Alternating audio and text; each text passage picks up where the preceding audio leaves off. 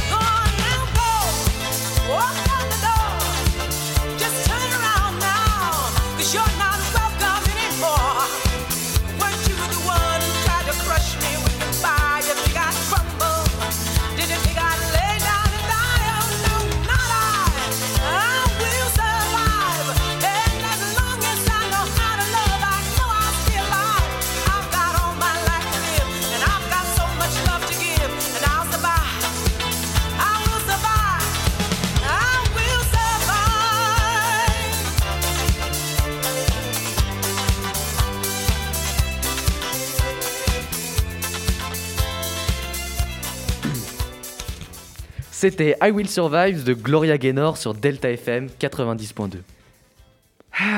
Hier, c'était la fête des grands-mères, des mamies, des mémés et bien d'autres. Mais en réalité, d'où viennent ces dates qui sont marquées sur notre calendrier? Eh bien, vous avez de la chance puisque j'ai enquêté pour vous. Commençons par cette fameuse fête des grands-mères. Eh bien, en France, et désolé de vous décevoir, mais cette fête n'a rien de religieux, historique ou bien de beau, puisqu'elle n'est seulement que commerciale. En effet, instaurée il y a peu, hein, en 1987 plus précisément, cette journée sert à fêter les 20 ans de la célèbre marque de café, Café Grand-Mère, même si aujourd'hui cette fête des grands-mères semble beaucoup plus profitable aux fleuristes plutôt qu'à la marque de café. Et puis, pour votre plaisir, je me suis intéressé aussi à la fête de Noël, puisqu'en effet, mis à part le Père Noël qui survole le ciel pour donner des cadeaux aux enfants qui ont été sages, la fête est purement religieuse. Vous le savez, au-delà bien sûr de la naissance de Jésus-Christ, il semblerait aussi que le Noël tire origine d'une fête païenne qui célébrait le solstice d'hiver. En ce qui concerne le Père Noël, il semblerait que le personnage prend forme il y a plus de 1000 ans sur l'apparence de Saint Nicolas. Et vous devez sûrement le savoir, mais c'est en 1931 que l'enseigne Coca-Cola design le Père Noël que l'on connaît aujourd'hui.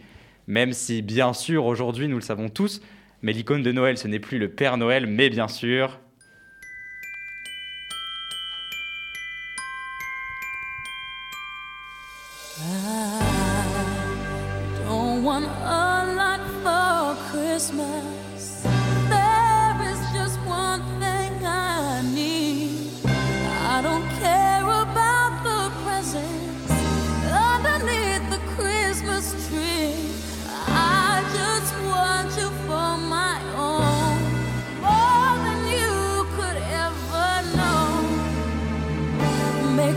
Et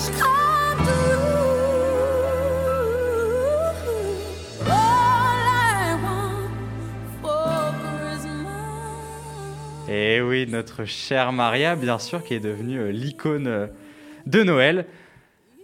Enfin bon, voilà, je ne voudrais pas être trop long en parlant de la fête bien commerciale qu'est la Saint-Valentin, ou même de la fête religieuse qu'est Pâques, mais pourquoi pas dans une autre émission, bien sûr.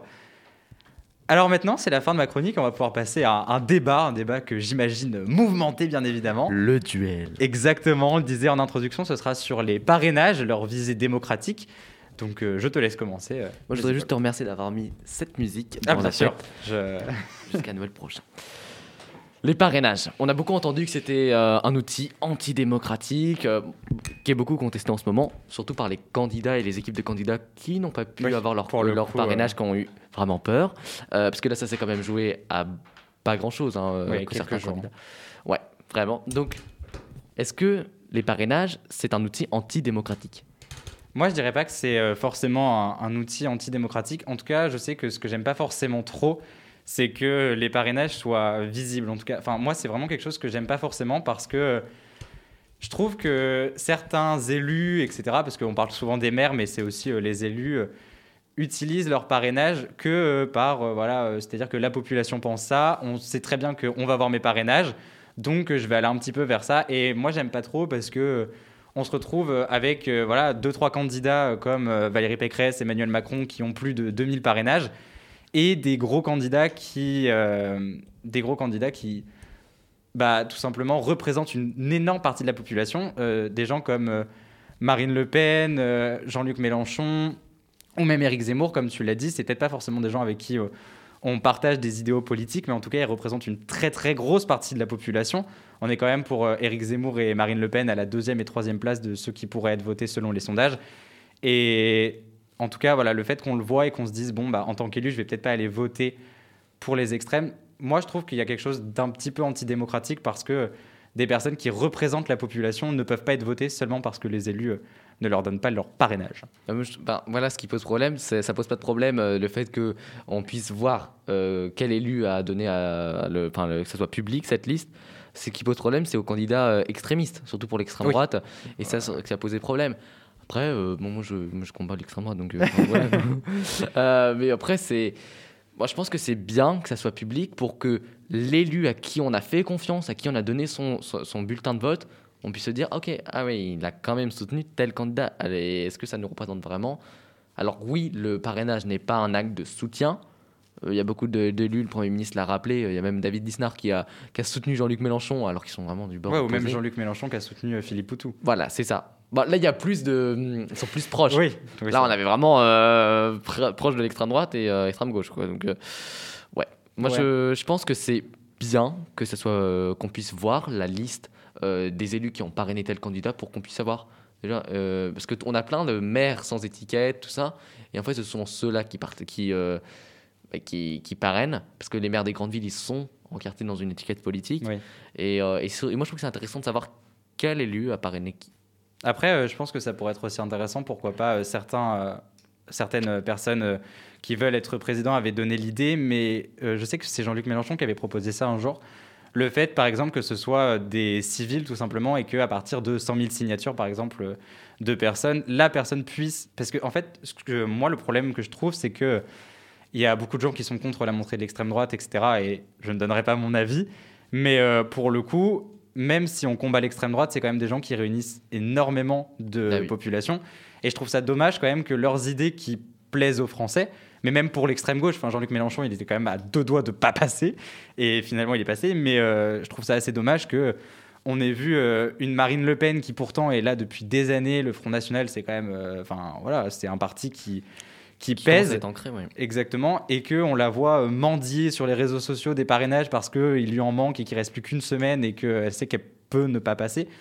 Ça, je trouve que c'est un, un peu un problème pour la démocratie que des gros partis comme ça et des gens qui soient très très soutenus par les populations bah, ne puissent peut-être pas, euh, pas venir. Quoi. Mais si on, prenait leur, si on prend leur exemple, c'est vrai que s'ils n'avaient pas pu être candidats, ça représente quand même. euh, si, on si on additionne leur sondage, ça fait 30%, un peu, un peu moins même, ça dépend des jours. Et donc ça, avait- ça aurait été un gouffre démocratique Oui, parce voilà. que ces gens, ils ne se seraient pas déplacés pour aller voter. Donc euh, d'un côté, oui, mais euh, j'ai quand même eu cet espoir qu'il ne le soit pas. Quand...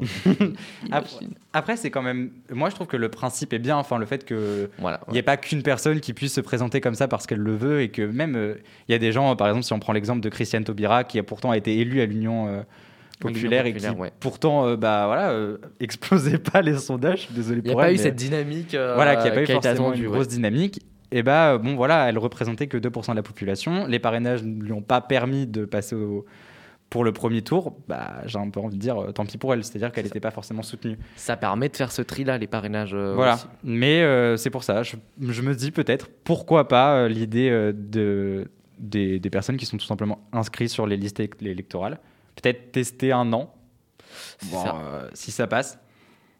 Parce que pour le coup, c'est vrai que je C'est que ça, on, trouve peut pas qu'il y a- le- on s'en rend compte parce que juste avant les élections, et on peut pas le réformer trois mois. Oui, euh, voilà. c'est vrai que c'est un peu compliqué. Mais euh, oui, voilà, je trouve ça peut-être dommage que des gros candidats qui représentent une grosse partie de la population, même si on n'est pas forcément d'accord avec leurs idées et qui font partie des extrêmes, parce que le problème des parrainages, ça s'est souvent posé pour les extrêmes, que Ah ce soit oui, l'extrême droite ou l'extrême gauche. On voit bien, euh, Voilà. on voit bien pour Valérie Pécresse et Anne Hidalgo qui sont des partis. Alors oui, certes, pour Anne Hidalgo, c'est pas ça en ce moment, mais, euh, mais il- le Parti socialiste a quand même énormément d'élus euh, dans, dans les communes, et donc ça a permis d'avoir bah, directement les parrainages. Valérie Pécresse, c'est ça. Que bah, Éric Zemmour reconquête, bah, ils ont aucun élu, donc ça va. Oui, le voilà. coup, ouais, en fait, c'est souvent les candidats extrémistes qui ont compté sur les petits élus. Souvent ça, donc euh, Oui, ça dépend. exactement. Et puis après, il y, a la- solution de, François Bayrou qui est de faire une banque des parrainages où euh, si un candidat est au-dessus de 10% dans les sondages pendant un, temps pendant un laps de temps, voilà, on, lui donne ses parrainages euh, par une banque d'élus euh, qui les parrainent. Donc voilà, il y a, plusieurs solutions, mais moi je pense pas que ce soit un outil qui soit antidémocratique et, et je pense que c'est intéressant de savoir qui a parrainé qui. Oui, pour le coup, c'est vrai que je suis assez d'accord. Je trouve que l'outil en lui-même est peut-être pas antidémocratique, mais que malheureusement, on se rend compte là pour ces élections que si on était euh, à une semaine de moins pour les parrainages, et ben en fin de compte, là, il y aurait eu un vrai problème de démocratie parce que on aurait finalement en fait que le- la droite, le centre et la gauche, et qu'on n'aurait personne pour représenter ceux qui sont plus à l'extrême. Et euh, je trouve ça assez euh, assez dommage. C'est ça, et ça permet de faire un truc. Exactement. Bon. Voilà. Bah, on a fait le, le tour de cette question. Je, je te laisse terminer euh, cette fabuleuse émission à deux. Bon bah c'est déjà la fin de cette douzième émission du LP2I prend la parole. On espère pouvoir vous retrouver la semaine prochaine avec l'équipe complète et on vous dit à la semaine prochaine. À la semaine prochaine, bien sûr. Merci Romain Merci à toi, Paul. Au revoir. et merci Justine. Tout de suite, retrouvez Le LP2I prend la parole sur Delta FM 90.2.